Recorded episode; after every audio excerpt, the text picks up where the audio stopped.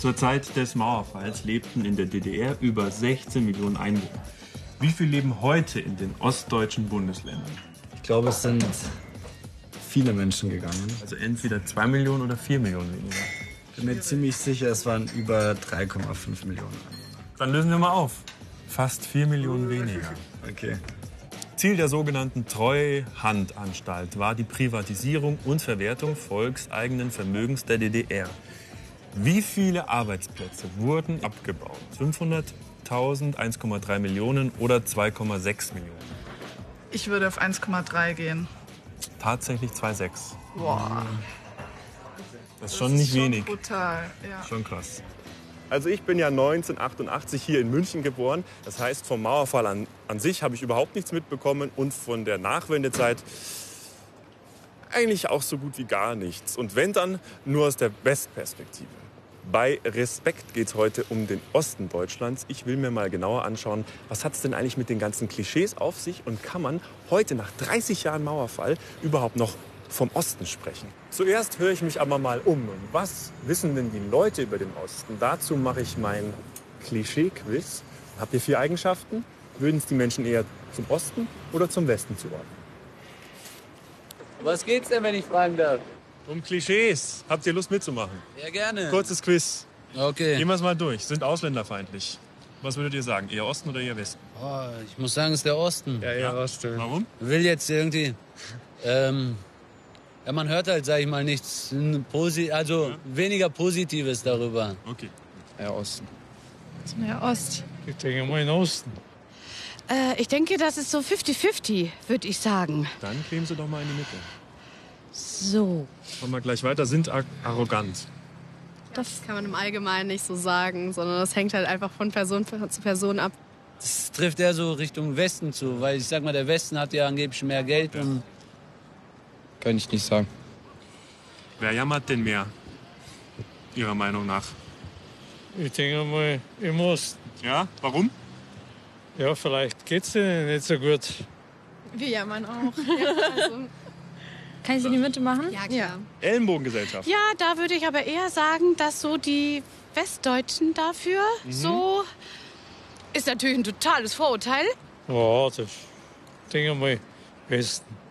Wir sehen, viele waren tatsächlich unentschlossen, welche Eigenschaften sie den Menschen im Osten oder Westen zuordnen.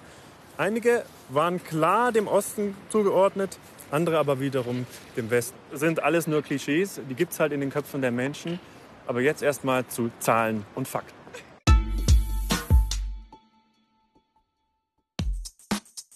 Mit der Art und Weise, wie Demokratie in Deutschland funktioniert, sind alles in allem 52 Prozent der ostdeutschen Bürgerinnen und Bürger wenig oder überhaupt nicht zufrieden. So das Ergebnis einer repräsentativen Umfrage vom September 2019. Unterschiede gibt es je nach Alter. Zufrieden sind eher die Jüngeren, nämlich 66 Prozent. Bei den über 60-Jährigen sind dagegen nur 41 Prozent zufrieden.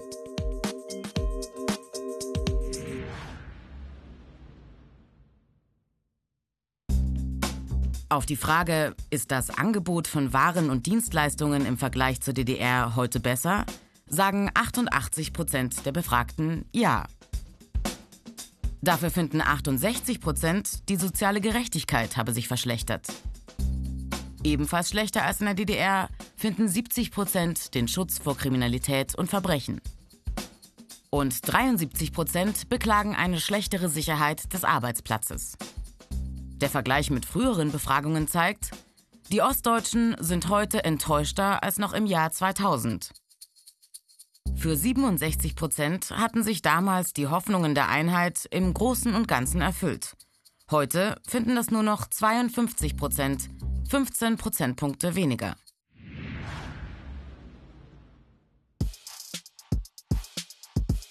Die Westdeutschen würdigen die Leistungen der Ostdeutschen seit der Wiedervereinigung nicht ausreichend, sagen 80 Prozent der Ostdeutschen.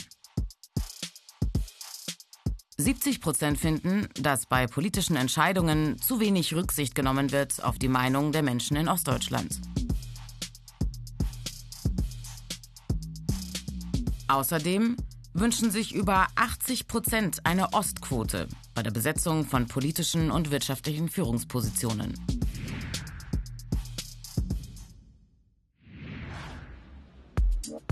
Diese schlechte Stimmung spiegeln auch Wahlergebnisse wider. Bei Landtagswahlen in drei ostdeutschen Bundesländern 2019 verzeichnet die rechtspopulistische AfD in Brandenburg fast 24 Prozent, in Sachsen fast 28 Prozent und in Thüringen etwa 23 Prozent. Also was mich wirklich schockiert hat, waren die Wahlergebnisse der AfD in Sachsen, Brandenburg und Thüringen. Die AfD dort lehnt wesentliche Bestandteile des Grundgesetzes ab, macht Stimmung gegen Minderheiten oder ein modernes Familienbild. Ein Verwaltungsgericht hat sogar geurteilt, Björn Höcke darf man als Faschisten bezeichnen. Und diese Typen bekommen zwischen 23 und 28 Prozent der Stimmen im Osten. Was ist da eigentlich los?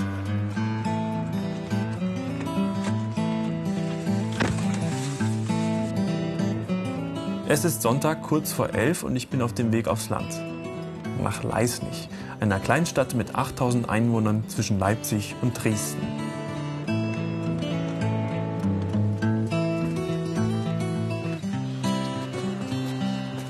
Alles leer, fast alles leer.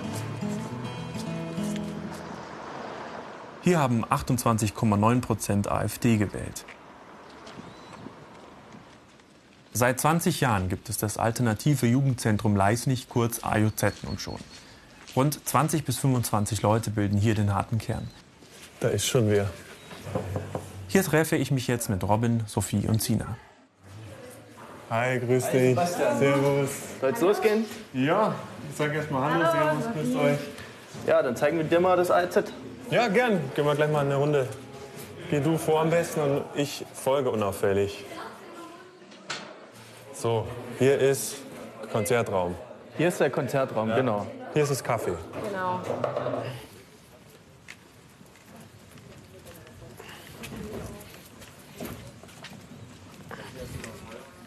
Sebastian, Ja. hier siehst du, hat sich 2015, da gab es einen Überfall auf uns. Uns haben 20 bis 30 Neonazis überfallen. Maskiert, mit, mit Totschlägern, mit Baseballschlägern. Wir waren vorrangig Mädels, also überwiegend. Ich glaube, wir waren so 15, knapp unter 20 Leute und hatten gegen die einfach keine Chance, weil dieses Überraschungsmoment ganz klar bei den, bei der Neonat, bei den Neonazis war. Wir konnten uns nicht wehren. Im August 2016 gab es dann einen Gerichts, Gerichtsprozess, wo alle Angeklagten freigesprochen wurden. Aufgrund mangelnder Beweise. Die Richterin hat aber auch klar Stellung bezogen und hat gemeint, sie weiß, dass es diesen Angriff gegeben hat, kann aber keiner einzelnen Person eine Tat nachweisen. Fühlt ihr euch da nicht krass eingeschüchtert? Oder sagt ihr jetzt erst, jetzt erst recht? Na, ich finde halt im AJZ so, da fühle ich mich wohl, da fühle ich mich auch sicher. Also ich habe da jetzt keine Angst, dass wir da irgendwie angegriffen werden oder sowas. Ähm, aber halt teilweise von unserer Gruppe sozusagen, die halt im AJZ auch regelmäßig ist, die meiden halt auch Stadtfeste und sowas, weil sie halt gerade Angst haben, dass sie halt erkannt werden von rechts angehauchten Personen. Ja, und dann haben die halt natürlich auch keinen Spaß auf solchen Festen. Äh, Jetzt gibt es natürlich viele, äh, wenn die die ganzen Geschichten hier hören, die machen die Klischeeschublade auf, holen das Klischee raus und sagen, hier im Osten gibt es ja lauter Nazis. Habe ich doch immer schon gesagt. Äh, Wie geht's euch damit? Klar, man fühlt sich erstmal doof, so halt in eine Schublade gesteckt zu werden oder wo jetzt die Wahlen waren. Und schon wieder übelst viel AfD. Ich muss hier raus aus Sachsen, sagen die dann. Und ich denke mir, ja, klar, Sachsen ist aber trotzdem halt schön. Und Unsere Heimat. ja, ist unsere Heimat sozusagen. Ja, genau. Und das will man halt auch irgendwie schon ein bisschen verteidigen. Klischee, in Sachsen sind nur Nazis, sehe ich als Beleidigung an. Gegen allen Sozialarbeitern, gegen allen ehrenamtlichen aktiven Menschen, die arbeiten hier bewusst in ländlichen Provinzen, ziehen mit Absicht nicht in die Großstädte, um den Neonazis in den ländlichen Strukturen überhaupt nicht das Feld zu überlassen. Also ich habe mich ja am Anfang gefragt, warum gerade hier in Ostdeutschland so viele Leute AfD wählen. Klar, da gibt es viele Gründe. Einer ist vielleicht, dass sich die Menschen hier abgehängt fühlen. Aber die Menschen im Westen fühlen sich ja auch teilweise abgehängt. Und genauso ist es, dass es im Westen ja auch viele Orte gibt, wo schockierend viele Menschen AfD wählen. Gleichzeitig äh, ist natürlich die Mehrheit hier im Osten auch nicht AfD-Wähler. Also das Ganze verstehe ich noch nicht so ganz. Ich bin nun unterwegs nach Bitterfeld-Wolfen, zu jemandem, der zur sogenannten dritten Generation Ostdeutschland gehört. Meine Fotokamera habe ich mit dabei. Sven Gatter ist Fotograf und eines seiner Projekte ist die Begegnung mit Zeitzeugen, die selbst die DDR noch miterlebt haben. Sven ist 1978 in Halle an der Saale geboren und in Bitterfeld aufgewachsen. Jetzt lebt er zwar in Berlin, kommt aber immer wieder hierher zurück. Die Kleinstadt nordöstlich von Halle war zum Ende der DDR ein Symbol für den wirtschaftlichen Niedergang und für krasseste Umweltverschmutzung. Auf der anderen Seite demonstrierten hier am 17. Juni 1953 50.000 Menschen gegen das Regime und für freie Wahlen. Das waren mehr Leute, als Bitterfeld damals Einwohner hatte.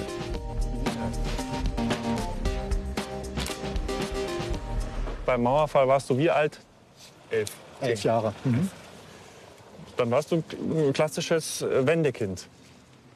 Ja, also als Wendekinder oder die dritte Generation Ostdeutschland werden ja die bezeichnet, die ähm, den Mauerfall und die danach stattfindende Umbruchszeit als die prägende Sozialisationserfahrung mitbekommen haben.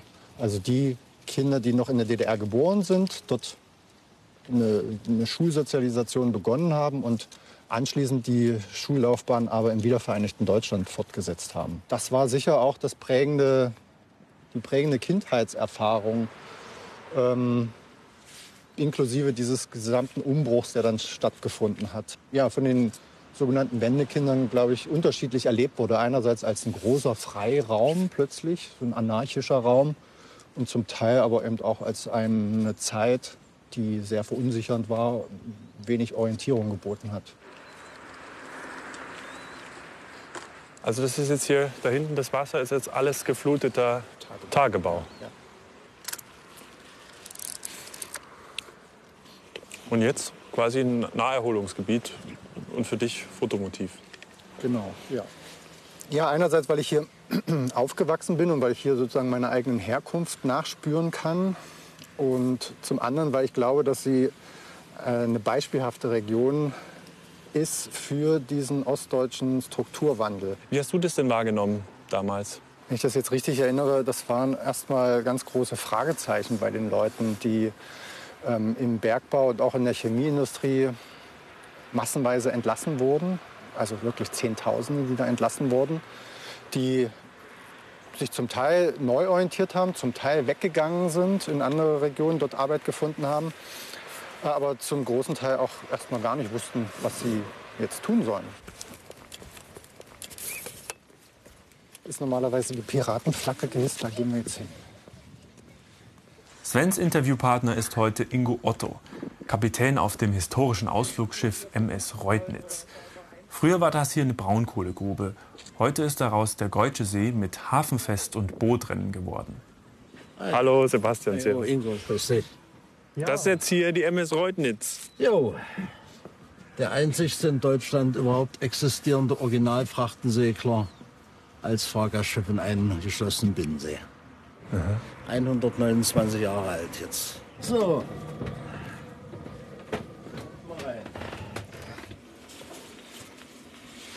Ich habe jetzt einfach mal so ein paar Fotos mitgebracht, damit du das so ein bisschen besser vorstellen kannst, was ich bisher fotografiert habe. Und jetzt beginne ich sozusagen den Fokus so ein bisschen zu verändern. Was sind es eigentlich für Leute, die hier ähm, erste ähm, Geschäfte betreiben? Und du bist also einer der ersten gewesen, Ja, die hier Urgestein. Ja, ja, haben. ein- ne?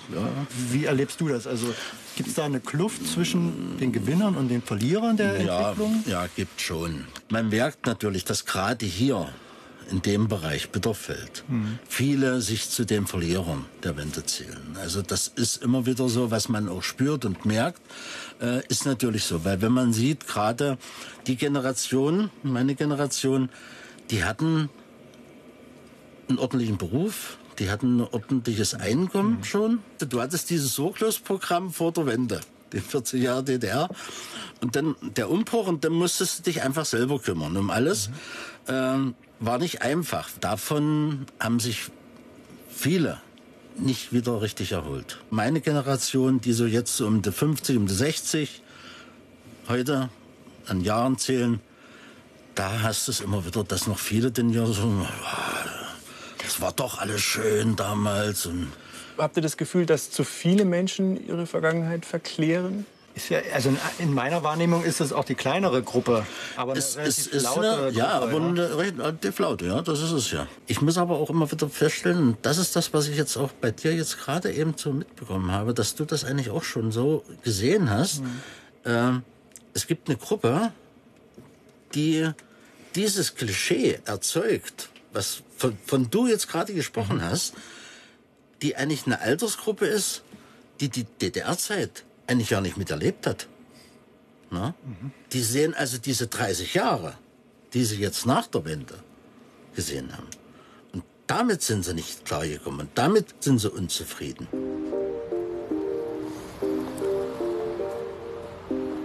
Der Jammer-Ossi ist ja auch so ein Klischee, wer kennt's?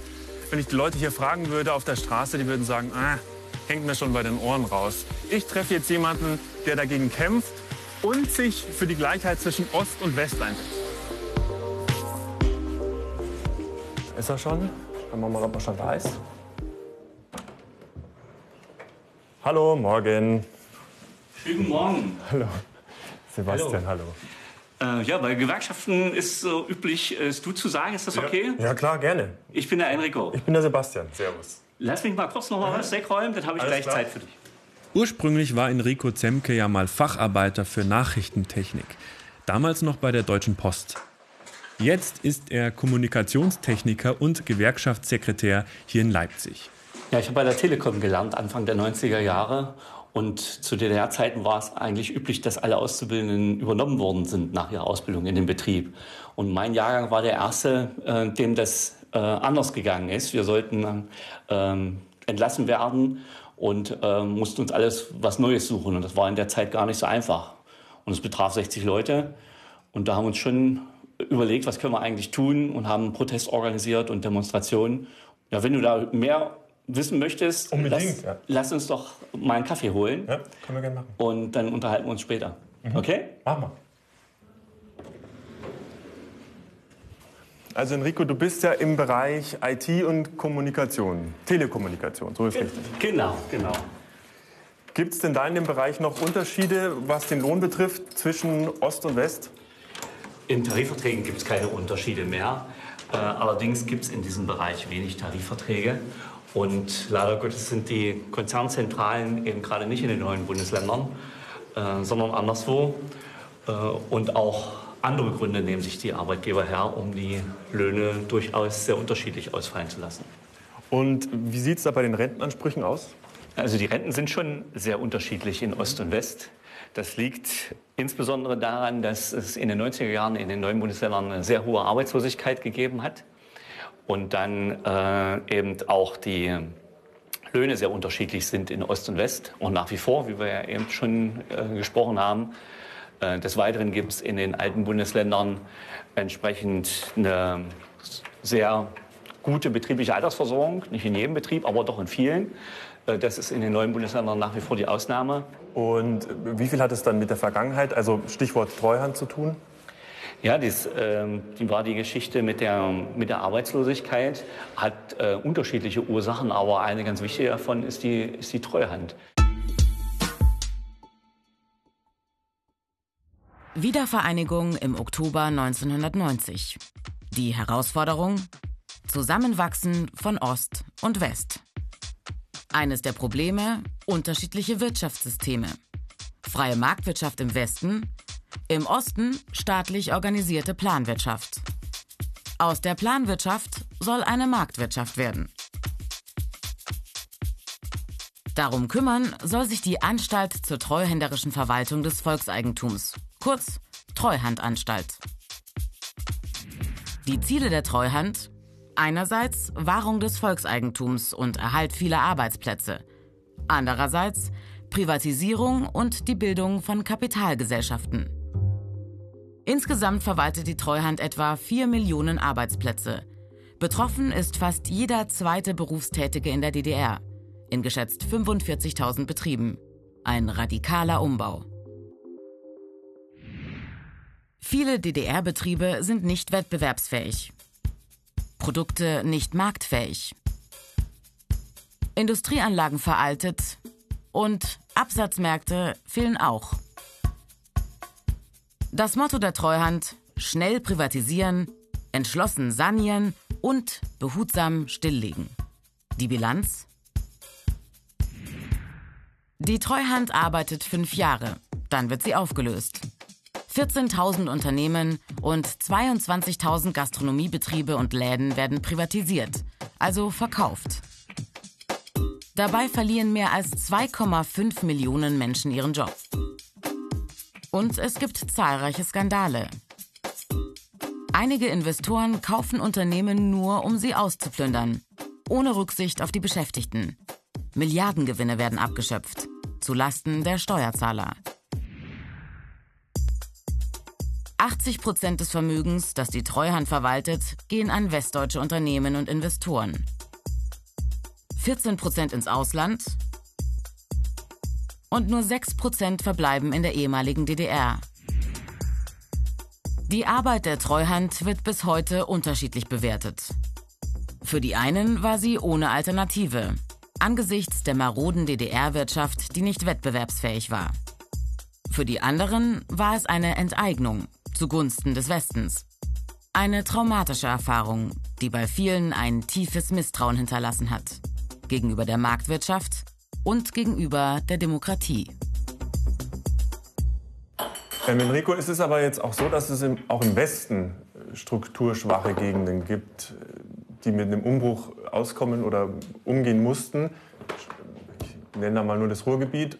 Und im Westen gibt es ja auch arme Rentner. Ich bin ähm, mit dir einer Meinung, dass nicht nur im Osten Leute abgehängt werden, sondern dass es da auch genügend Ecken in den alten Bundesländern geben, äh, gibt, wo die Menschen abgehängt werden.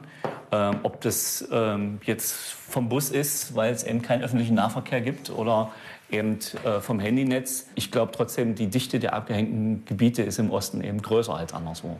Ist das vielleicht auch ein Grund, warum so viele Menschen rechts wählen? Äh, ich denke, es ist eine Ursache, dass sich eben äh, eine große Zahl an Menschen abgehängt fühlen, aber bei weitem nicht die einzige. Man muss ja immer noch festhalten, den Menschen geht es im Durchschnitt deutlich besser als vor der Wende, auch hier in, in neuen Bundesländern. Mhm. Also beispielsweise auch bei der, bei der Rente. Ja, warum ähm, äh, droht so vielen äh, ostdeutschen Leuten ähm, Altersarmut? Äh, die Antwort ist ganz oft, äh, dass eben kein Geld da wäre. Und jetzt erleben die Menschen, dass eben doch Geld da ist. Äh, und das macht eben den einen oder anderen da wütend und lässt sich da auch ködern eigentlich von den falschen, von den falschen Leuten. Also nach 89 ist hier viel passiert. Industrieller Abbau, dann noch der Abbau von Arbeitsplätzen und die Menschen hatten so das Gefühl, als würde man ihnen nicht zuhören. Was mir klar geworden ist, dass ich die letzten 30 Jahre zumindest was anderes erlebt habe als die Menschen in der DDR und in der Nachwendezeit.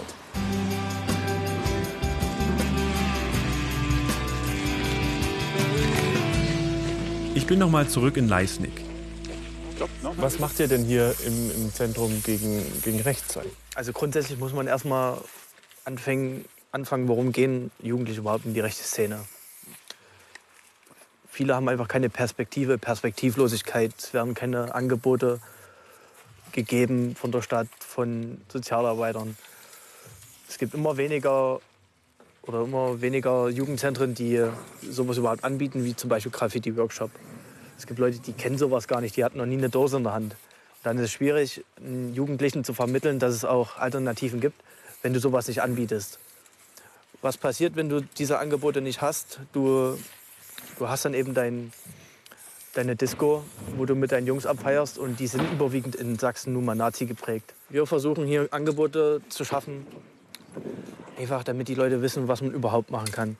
Wir haben hier eine Skate-Rampe, die Jugendlichen nehmen das super auf. Wir haben Leute aus Chemnitz, die kommen hierher, um zu skaten, aus Leipzig sogar.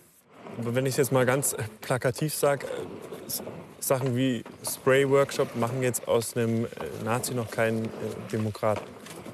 Stimmt, aber es ist ein erster Schritt.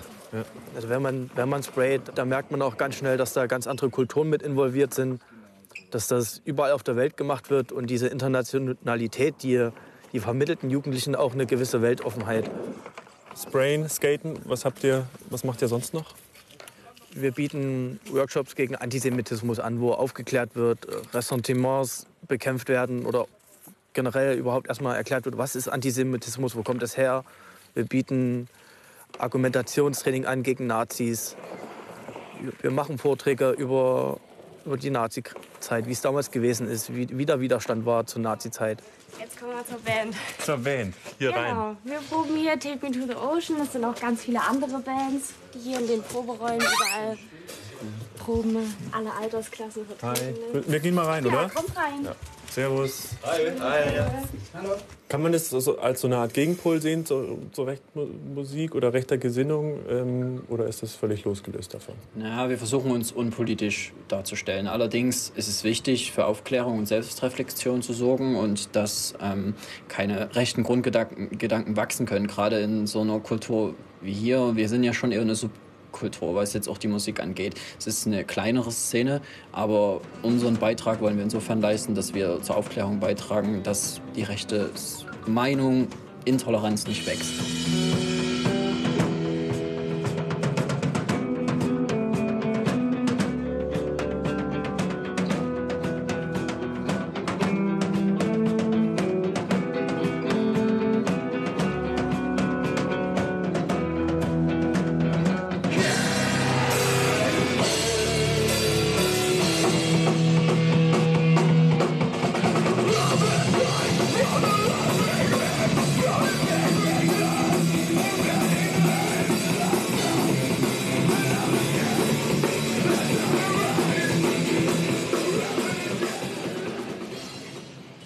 Also, ich habe viel gelernt.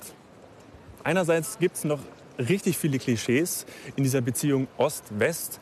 Auf der anderen Seite habe ich viele Menschen getroffen, die sich engagieren. Ich habe Jugendliche getroffen, die sich gegen rechts engagieren. Ich habe Sven und Ingo getroffen, die versuchen, die Vergangenheit äh, aufzuarbeiten. Und ich habe Enrico getroffen, der versucht, das Gleichgewicht zwischen Ost und West herzustellen. Das halte ich für ganz wichtig. Genauso wichtig wie miteinander zu reden, Geschichten zu erfahren, jenseits der Klischees. Und ich habe gelernt, man sollte sich einsetzen, sich engagieren für die Zivilgesellschaft und die Demokratie.